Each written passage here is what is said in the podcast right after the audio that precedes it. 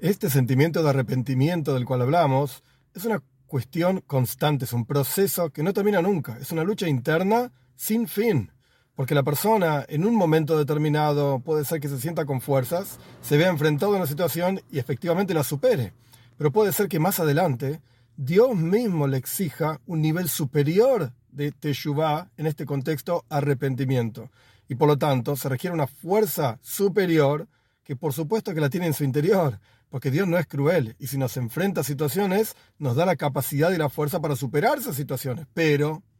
depende de cada uno de nosotros librar esa batalla interior para realmente revelar las fuerzas que ya tenemos para superar la situación. Pero esto no significa, si una persona falla en el futuro, Dios y guarde, que anteriormente cuando no falló, no hizo teshuvah. La persona se arrepintió, solo que ahora se exige de él un nivel superior de arrepentimiento.